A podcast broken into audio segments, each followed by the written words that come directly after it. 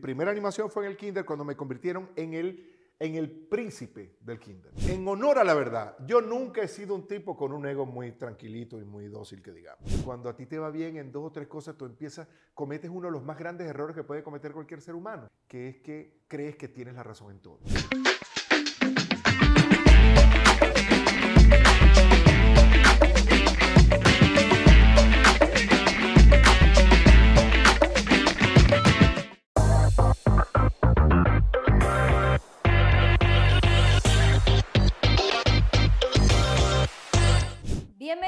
Al show de Canicoy.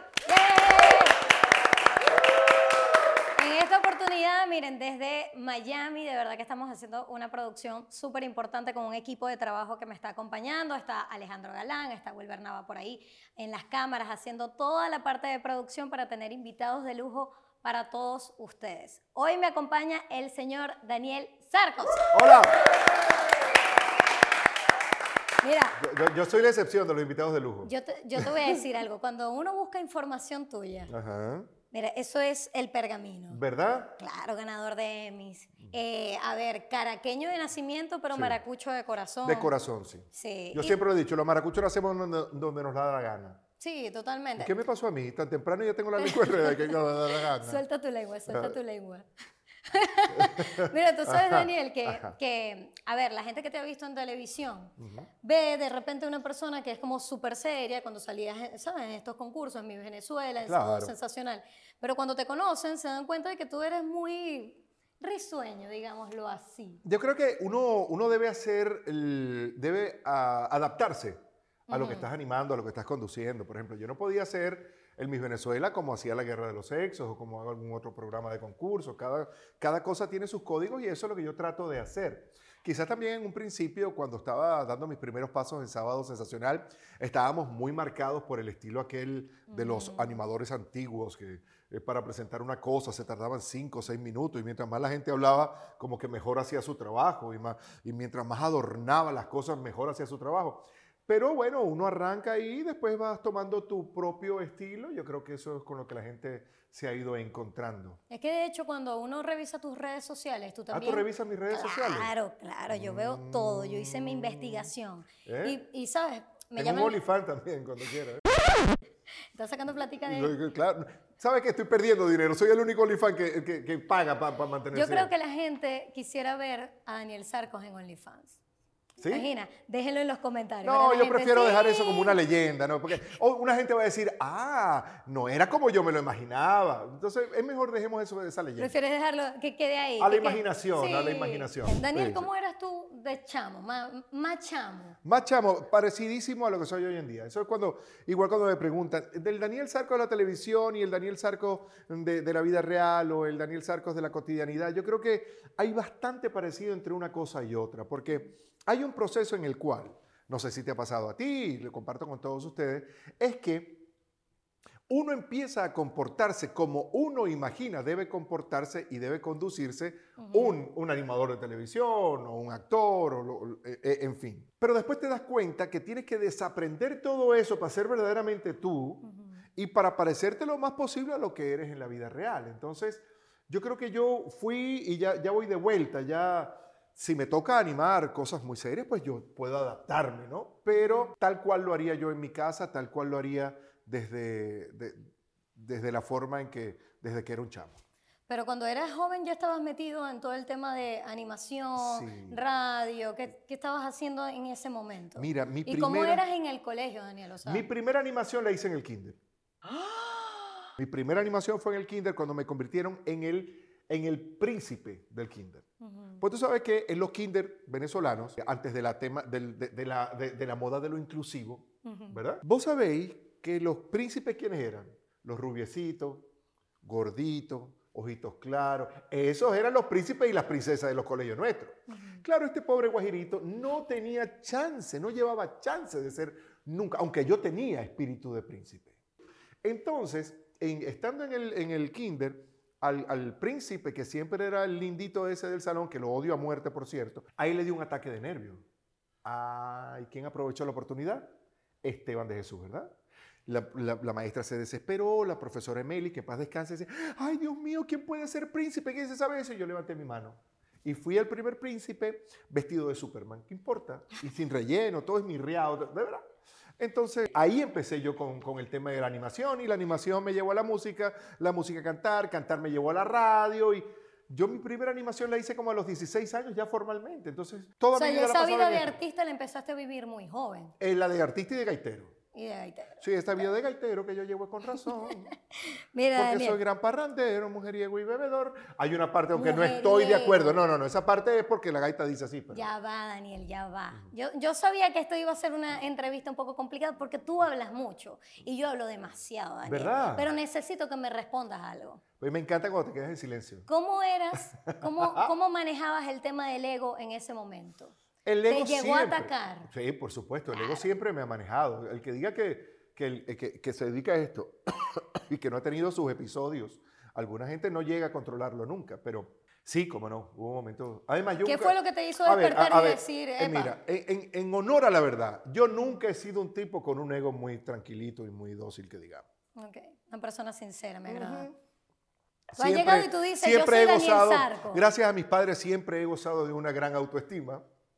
Entonces, imagínate tú, cuando llego, la gente empieza a reconocerme, sí llega un momento que me puse insoportable, pero yo creo que mm, mi familia, mis padres, mi- mis hermanos, la gente que me rodea, pues hizo saber que, no era ese el camino. Y, y bueno, me reconcilié un poco con aquel, con aquel Daniel Sarcos del anonimato, el aquel Daniel Sarcos que no que la gente no reconocía. Y, y en medida que me fui reconciliando con él, pues me sentía un poquito más tranquilo, porque la vida a veces se te convierte en una especie de competencia en, en lo que realmente eres y lo que tú presumes que debe ser una persona que hace lo que tú haces. Entonces, es una vaina como, como un desespero. Pero, pero ¿cuál fue una situación que tú me puedas contar ahorita que tú digas, Cani, me pasó esto y esto fue lo que a mí me hizo poner los pies en la tierra? Un día que tuve un problema con mi mamá, un diciembre, fui a visitar y a pasar un 31 y un 24 con la familia a Maracaibo y realmente fue un infierno. Y una tía que en paz descanse eh, me dijo, Daniel, pero ¿por qué estás reaccionando de esta manera? ¿Por qué le hablaste así a tu mamá? Y yo que vengo de una familia donde no se dicen groserías delante de la mamá, se pide la bendición y toda la cosa, y me di cuenta que había llegado a un nivel que yo nunca pensaba que podía llegar. Y esta tía, una, una tía muy sabia que tenía, que ya murió, mi tía Aida, mm, mm, llamó a mi mamá y me llamó a mí, entonces hizo un cónclave para, para que hiciéramos las paces, porque era como 23 de diciembre y íbamos a pasar la familia peleada y la cosa. Y eso fue como un punto de inflexión para mí conmigo, ¿verdad? ¿Qué pasa? Le respondiste a tu mamá. Eh, pudiste, pudiste romper este código que existe simple y llanamente porque me empezó a ir bien en una o dos o tres cosas y cuando a ti te va bien en dos o tres cosas, tú empiezas, cometes uno de los más grandes errores que puede cometer cualquier ser humano, que es que crees que tienes la razón en todo. Ah, porque yo hice un programa, me salió bien. Ay, porque hice unos comerciales, me salieron bien. Ay, porque hice una película y me salió bien. Eso no significa que tenga la razón en todo. Entonces tiene que estar muy pendiente. Y eso me pasó a mí en ese, en ese diciembre y pude entender más la situación. Daniel, tienes 13 años que no habías ido a Venezuela. Este año, 2022, fue que volviste, ¿no? Eh, sí, el, el año pasado. Sí, año pasado. ok. Hace un año. ¿Cómo, ¿Cómo viviste esa Venezuela que me imagino que en tu tiempo, cuando estaba Sábado Sensacional al aire, Mega Match, todo- todos estos programas, Esta es mi primera emoción de multitudes y tenía que ser aquí. Y aquí estoy, como aquel día, hace siete años, en toda América, la guerra de los sexos. yo no sé si tú podías salir tranquilo a la calle si la gente no te dejaba por lo menos estar tranquilo en un restaurante. Ahorita eso te pasó en Venezuela. ¿Cómo, cómo creo que me viviste pasó, todo? eh, creo que ahora se, fue más fuerte que hace, hace todos esos años. Porque la gente ha cambiado como su percepción de uno y, y como la distancia... eh, te no- hace inalcanzable. Eh, Sí, hubo, hubo algo que pasó allí, pero sí, yo podía salir a la calle. No te- yo nunca he tenido problemas en firmar autógrafos o tomarme fotos. Yo recuerdo que en el evento que estuvimos animando fue una locura. Bueno, pero eso ya es cuando son dos, tres mil personas y se verá que eso no se puede controlar. Pero el hecho de que yo vaya a un restaurante y que la gente se levante para saludarme, o que vaya al cine, o que vaya a tal cosa, eso no es, eso, a ver, yo he aprendido como a, a seguir comiendo, perdón, y a responder a la gente que me va, ¿sabes? Yo no rompo, ay, sí, porque tal cosa, y tal, dale una foto, sí, cómo no. Y tal, ese, ese tipo de cosas no me, Ok. a ver, hubo un momento en que sí me afectaba y que uno por cuestiones de ego lo engordas, lo provocas y lo exageras. Si tú no quieres que no, que no te reconozcan, no te vayas un sábado a las 10 y media de la noche a un restaurante en Las Mercedes donde hay 600 personas y vas a llegar con un tipo adelante este, abriendo y haciéndote todas las cosas y uno atrás que va diciendo allá va Daniel Sarco. ¿Sabes? Hay un momento en que uno provoca esa show. situación para... No sé qué, qué tontería se apodera de uno, pero Parte del show, parte del show. cuando tú has podido ir de bajo perfil, ya uno empieza a conocer las maneras. Hay maneras de entrar a los sitios, tener un sitio apartado donde la gente no te tal, sin necesidad de ser tan faramayero y tan- con tanta, con tanta vaina. ¿Cómo te ha ido con, con esa línea que tú manejas en tus redes sociales de... Yo diría que tú le, tú le pones como un tilde de sarcasmo, pero sabes, es como, como raro ver a un Daniel Sarcos Ujú. que, que veíamos tan serio, que de repente tenía sus chistes, pero en las redes tú te das duro. Porque tienes, tienes demasiados mensajes de señalamiento, de a mí no me gusta, a mí no me parece que estén los animadores juntos y resulta que se odian. Yo vi un video por ahí tuyo diciendo eso. ¿Y sabes por qué te lo digo? Porque ahorita estamos en un tiempo donde la gente es súper susceptible a ciertos comentarios que tú puedas hacer. Y Sí, al tener tú- demasiado, diría yo, demasiado. Sí, al Estamos- tener tú una, demasiado. una vibra de ser Daniel Sarcos, de los mejores animadores que ha tenido Gracias. Venezuela, ¿sabes? La gente puede señalarte o puede juzgarte. Y yo Bueno, siento que tú saltaste esa línea. Mira, yo lo que, yo lo que no trato es de mantenerme aparte de- del, del escándalo.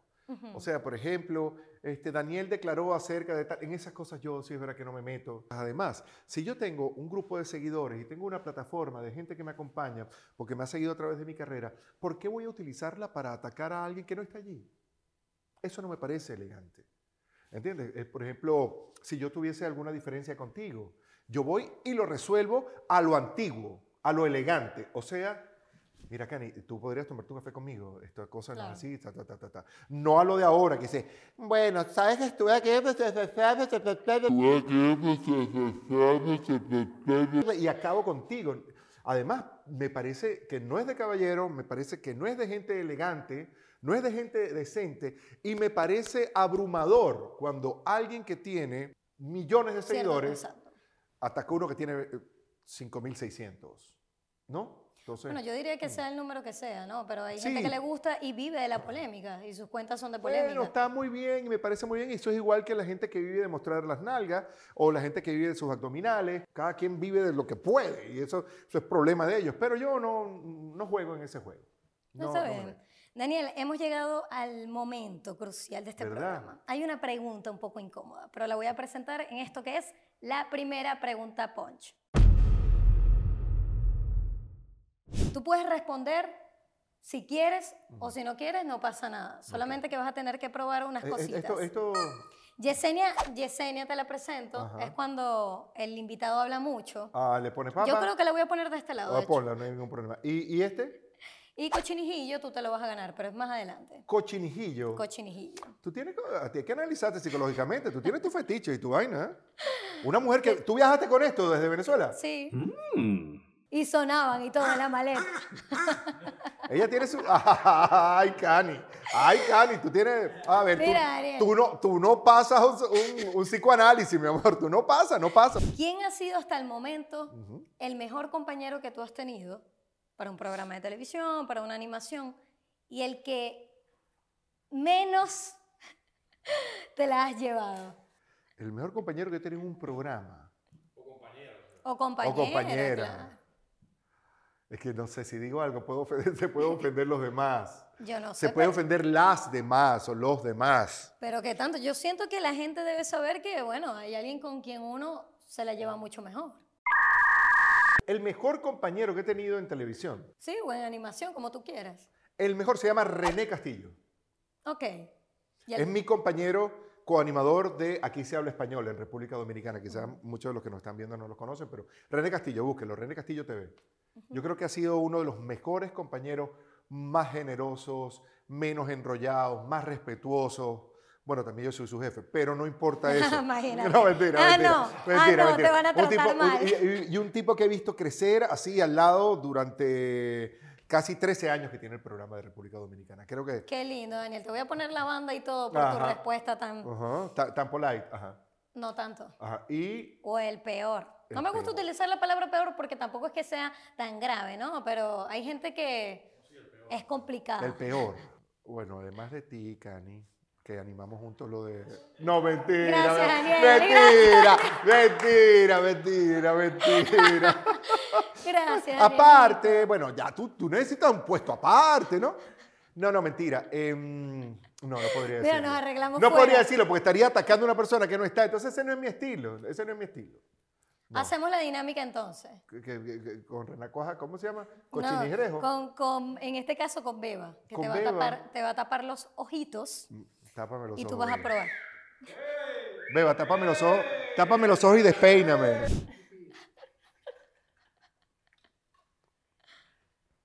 ¿Qué estás probando, Daniel? Mi amor, eso está más que claro. Eso, eso es cambur o, o, Muy bien. o guineo, guineo, guineo. No es cambur, ay, cambur. Eso es guineo con gomita. ¿Ok? ¿Y qué más? ¿Te falta algo? Nada más que me metieron dos cosas en la boca. No, ahí había otra cosa en tu boca. No pasa nada, yo puedo decirte qué es. ¿Qué era? Pimienta. Ah, Le echaron muy poquito. Le- ah, bueno, ya Le sabes. echaron muy poquito. La favor. échale más pimienta porque... Bueno, pero muy bien, pero, pero acertó, Ya, ya, acertó vamos. dos cosas. Bien, bien. Ok, Daniel, ah, lo lograste. No todo el mundo acierta qué está comiendo Ahora o sí, qué me- está probando. ahora sí estoy sintiendo la pimienta. ¿Ya la sentiste? Sí. Vamos a avanzar con otra dinámica. Esto es en tu mente.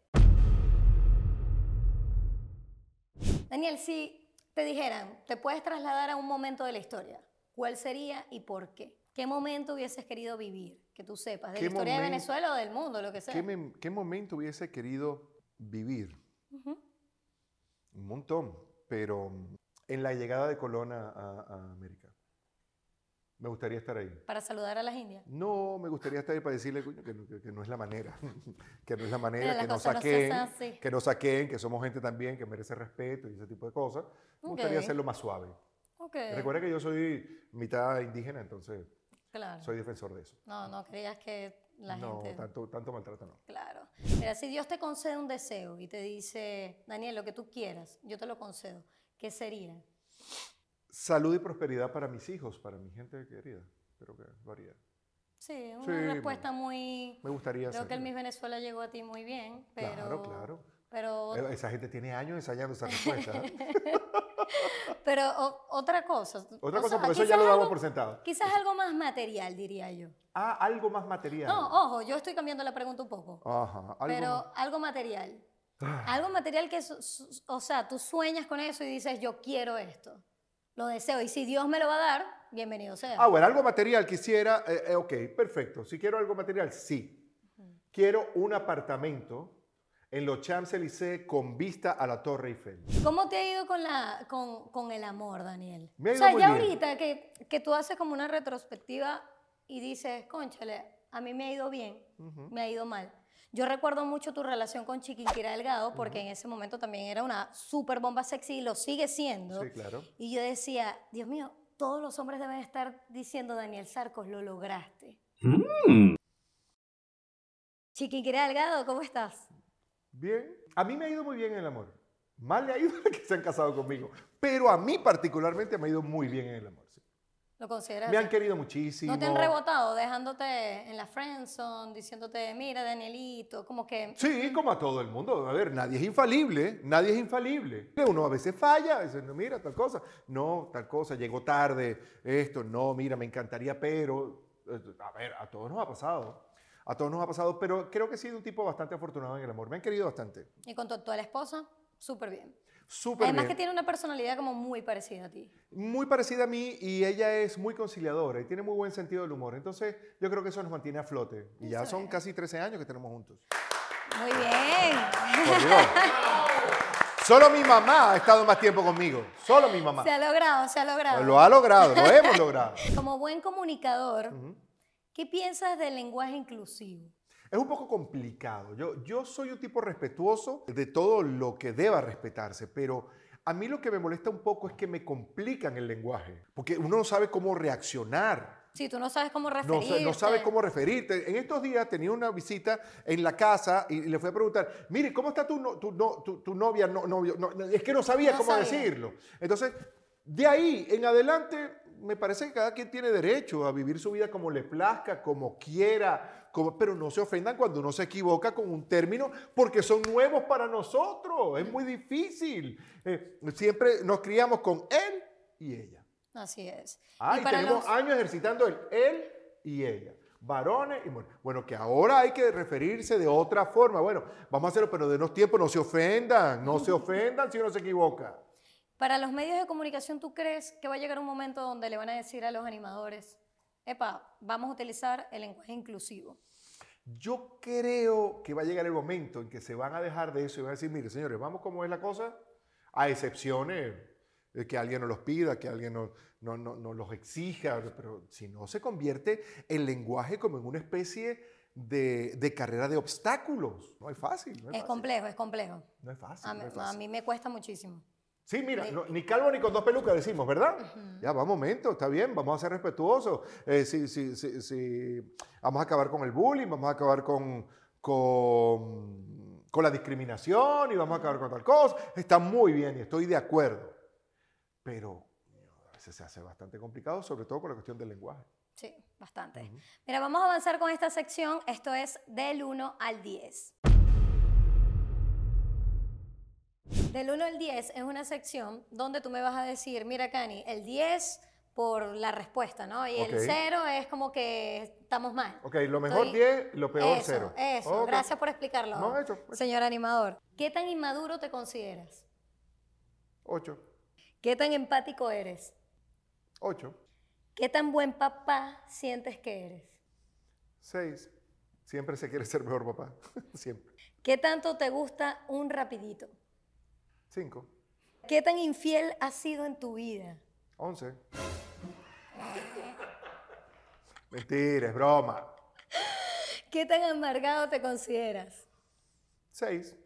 ¿Qué tan feliz estás con quien eres hoy? Ocho. ¿Qué tan rencoroso eres? Seis, cada vez menos. ¿Qué tanto desearías volver a la televisión en Venezuela? Once, doce. ¿Quién, quién viene? Ajá, ahí está. Daniel Sarco regresa a Venevisión. Muy bien, muy bien, has vencido la dinámica. Pero ahora vamos a avanzar con la siguiente pregunta, Punch.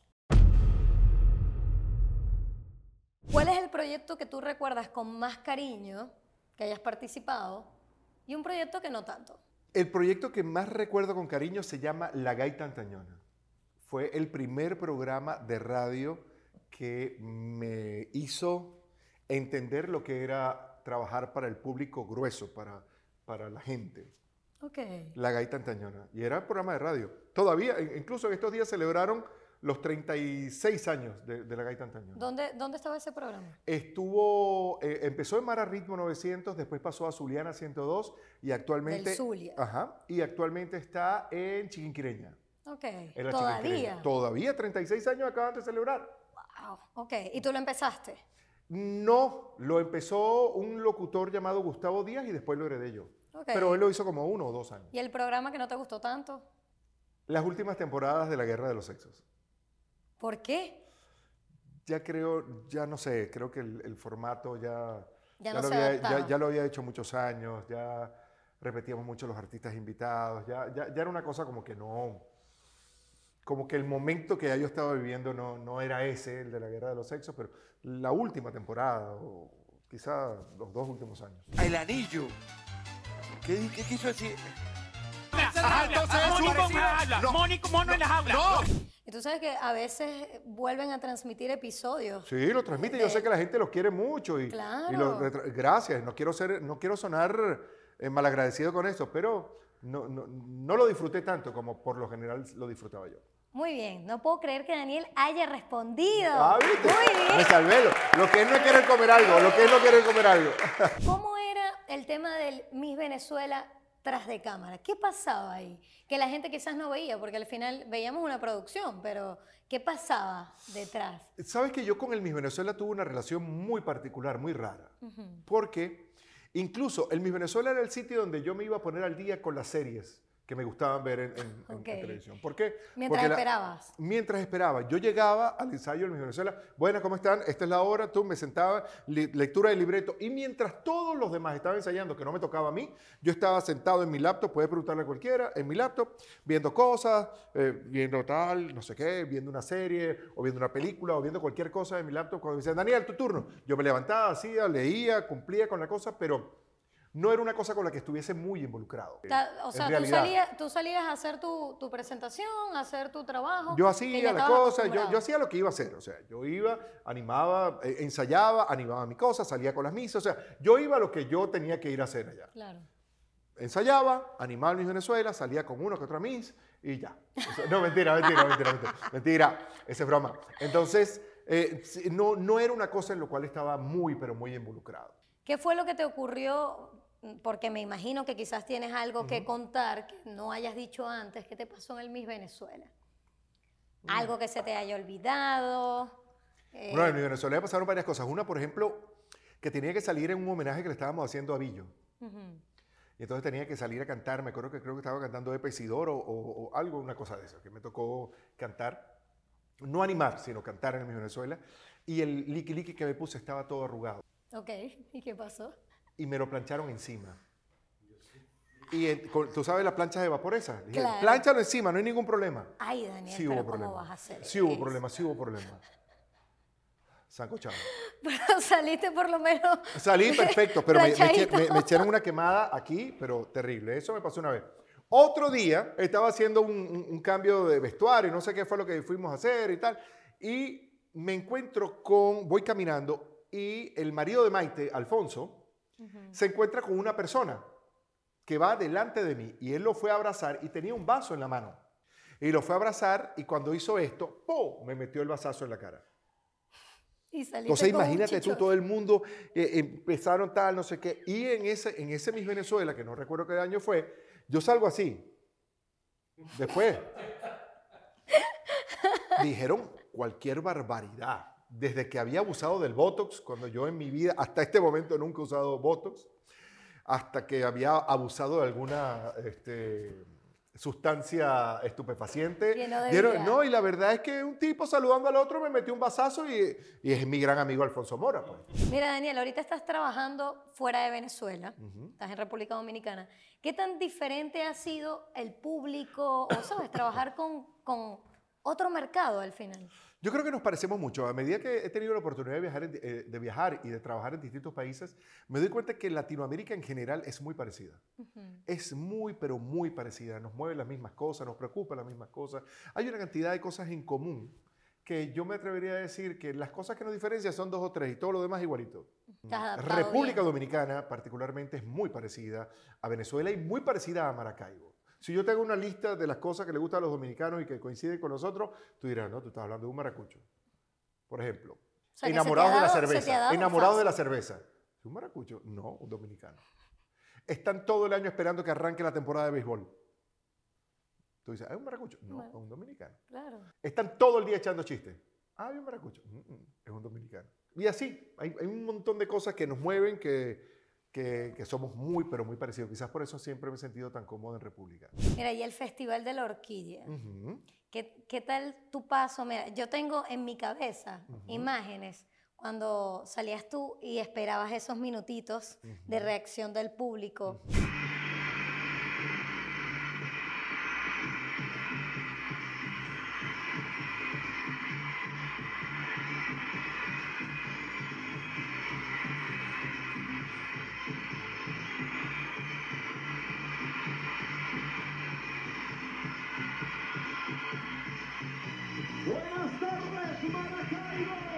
¿Extrañas eso? Ahorita lo acabas de vivir en Maracaibo. O sea, ¿qué, qué tal, ¿qué tal fue todo?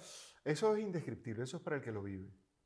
Porque a veces incluso la televisión, el sonido, el audio de la televisión y, y las tomas a veces no le hacen Honor a lo que tú honor estás a lo que pasa ahí, porque ahí hay un tema de energía, son muchos miles de personas casi sobre ti. Las plazas de toros está construido de una manera de que tú estás abajo y toda la gente parece que se te viene encima. No hay tanta diferencia entre tú, eh, no hay tanta distancia entre tú y el que está de último, eh, prácticamente en la bandera. No, no, no hay tanta diferencia porque está construida hacia arriba. Entonces, es para el que lo vive, me parece que son momentos extraordinarios, son minutos que, que a uno le parece que son horas. Y es un sitio donde, donde mi gente del Zulia se ha empeñado en hacerme sentir cómodo y hacerme sentir que lo que he hecho lo he hecho correctamente. ¿Cómo ves tú la industria ahorita en Venezuela en cuanto a las series, las animaciones, todo lo que está pasando en Venezuela que tuviste la oportunidad de explorarlo, conocer nuevos animadores, conocer lo nuevo que ha pasado, la gente que está ahorita, los animadores ahorita que tiene Sábado Sensacional, ejemplo. Quizás vuelve Megamatch con otros animadores. Ojalá, también. ojalá. Yo creo que todo el mundo tiene oportunidad de desarrollarse. Yo creo que también, ya yo pasé por muchos de, de esos sitios donde están pasando esto- estos profesionales. Veo el negocio de la televisión que hay que entenderlo. El negocio de la televisión evidentemente ha cambiado, no ha muerto. La televisión sigue siendo la mamá de los medios de comunicación. Duélale a quien le duela y mire que le dice a alguien que, que tiene actividad también desde el punto de vista digital. Pero creo que los venezolanos tenemos que entenderlo porque es un nuevo país. Es una nueva realidad, son unos nuevos números y hay que buscar la manera de entender eso para poder desarrollarlo. Yo creo que el que lo ha entendido ha seguido, ha seguido adelante. Entonces, eh, creo que estamos en pleno proceso de evolución de la televisión venezolana. Veo una oportunidad, vamos a ver si podemos implementar las cosas que he aprendido en otros sitios para poder implementarla ahí. ahí. Creo que no, si vas a hacer televisión no te puedes conformar solamente con hacer televisión. Creo que ahora tiene que ser una cosa 360 donde eh, tus redes se nutran de, de todo lo que, de todo lo que Sí, que está si haciendo. televisión, redes, todo que vaya acoplado. Porque, porque si hay programas de televisión de los cuales viven muchos canales de YouTube y, muchos, y muchas páginas digitales, ¿por qué no vivir tú que generas el asunto? Ese Sin el embargo. Daniel, tú has hecho contenido para, para internet, para YouTube. Sí, Tienes un claro. podcast. Tengo también. un podcast, tengo, tengo un canal de televisión que se llama Daniel Sarcos TV, que lo utilizo es para, para, para mostrar mis cosas musicales, y mi- eh, que se llama Mis Ídolos. Y también tengo mi, mi- mi- mi- mi Instagram y trato de manejarme en todo, en, todo este, en todo este lío y toda esta movida digital. ¿Tuviste- Y la gente ha sido muy generosa conmigo, porque a pesar de que no trabajo per se para eso, la gente me sigue. Y tengo ahí mi, mi negocio. De todas las cosas que has hecho, Daniel, ¿qué te falta ahora? Has cantado, actuado, haces monólogo, o sea, animas. ¿Qué te falta? Todo. Yo quiero seguir haciendo todo. A mí me encanta todo, todo- toda esta experiencia. Me, me faltan cosas como, por ejemplo, escribir. Escribir canciones, que soy muy tímido. Tengo algunas cosas medio escritas, pero no me he atrevido a, a ¿No te atreves a decirnos una partecita de algo No, no, que tengas me da por ahí? vergüenza, no, me ¿En serio? ¡Qué me vergüenza! Me da vergüenza. Eso por un lado. Y me gustaría escribir algo, escribir y producir una película, porque he actuado en ellas. Ah, bueno, por, por Y he ahí hecho está producción. Nava, el Y he hecho producción y tal, ejecutiva, pero no, no, no me he metido de lleno, me, me encantaría hacer algo así. Ha llegado el momento de otra sección. Ajá. Esta, es- esta me agrada, para ti me va a agradar mucho. Esto es Arma tu discurso. Te explico. Tú Venga. vas a agarrar acá a Cochinijillo. Tú te Ajá. vas a ganar a Cochinijillo como personalidad del año. Pero esto lo compraste tú para el programa y los tenías ya. No, eran para el programa. Yo quería Ah. unos acompañantes. Pero ha llevado rosca el pobre, ¿eh? parece que tuviera 25 años contigo. Ok, yo te voy a pasar unos papelitos y tú Ajá. vas a ir armando tu discurso. Lo haces a tu cámara, tú vas hablando y yo te voy pasando estos papeles. y- y- y este también es parte de la vaina. Claro, es tu premio, es Cochinijillo. Ah, ok, ok. Cochinijillo premio. Ok, ¿Listo? venga. Puedes empezar a tu cámara. Agradece. Quiero agradecer en, esta, en este momento tan especial que estamos viviendo todos juntos. Pero tienes que seguir hablando, Daniel. No puedes hacer Ah, pausa. ok, pero... ok. Tienes, tienes que ir hablando. Tengo, Improvisa. tengo el placer de poder eh, enviarles un saludo muy especial en esta celebración del año de la rata chino. ¿Por qué hablo del año de la rata? Porque la rata es un animal con un gran poder de, de supervivencia. Y aunque a usted una rata le meta un mordisco, no va a poder atraparla porque es realmente pequeña. Ni siquiera un tipo como cochinirejo podría, cochinijillo. ah, bueno, bueno, es la misma vaina. Ni siquiera un tipo como Cochinijillo, que además de ser lindo, es muy picante, ¿eh? es muy picante, podrá atenderlo. Entonces, ese es un momento de, de- de envergadura, de envergadura. Y por eso quería compartirlo con todos ustedes. Porque, eh, hablando de envergadura, de, de- de un tamaño grande, hablando de, lo importante que es esto. Espero que no suene una alarma en este sitio y nos manden a embarcarnos en una evacuación, porque la evacuación de un sitio tan poblado como este sería terrible y sería muy difícil. Por eso cuando yo me paro frente a ustedes con toda esta seriedad y alejándome del sueño y del colchón, lo hago muy consciente de mi responsabilidad ante todos ustedes, ciudadanos, ciudadanos del mundo. Ya terminó. Ah, es que estás muy inspirado. No, nada demasiado inspirado, me, me dejé llevar por el, por el director, Mira, muy bien, muy bien. por el líder, por el líder universitario que vive, por el líder universitario que vive en mí. Dios mío, Daniel, ¿te inspiraste? ¿Quieres ser político? No, gracias. Jamás. No, gracias, gracias. Pero ha llegado el momento de la última pregunta, Punch.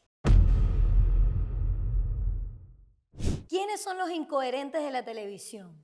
Los incoherentes de la Nombre y apellido. Y los amorosos de la televisión.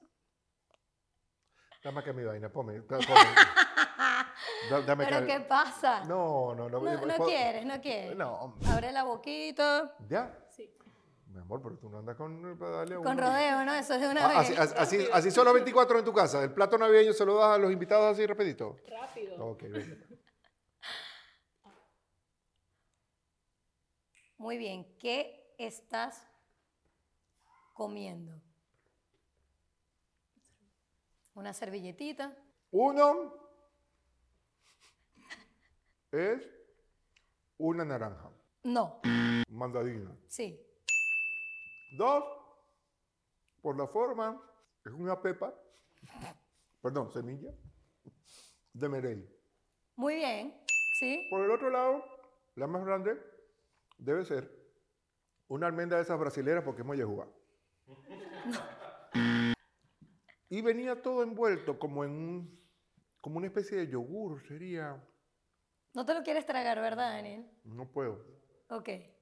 Mermelada. Mermelada, Mermelada. ¿era mermelada? Sí, era mermelada. Pero esa mermelada sí está aguadita.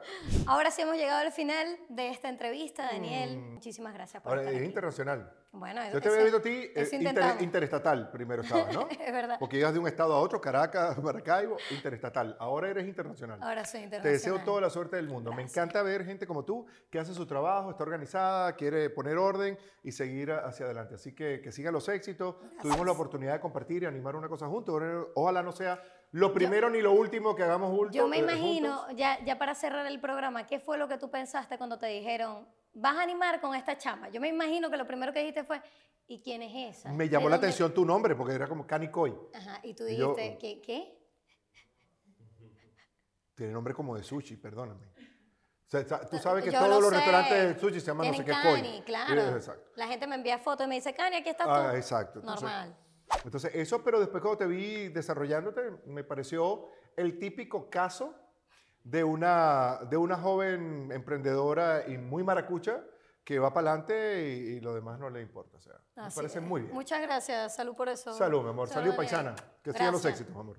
Nos vemos entonces el domingo que viene a las 7 de la noche. Ya saben que si les gustó la entrevista, bueno, compártanla, suscríbanse al canal y nos vemos luego.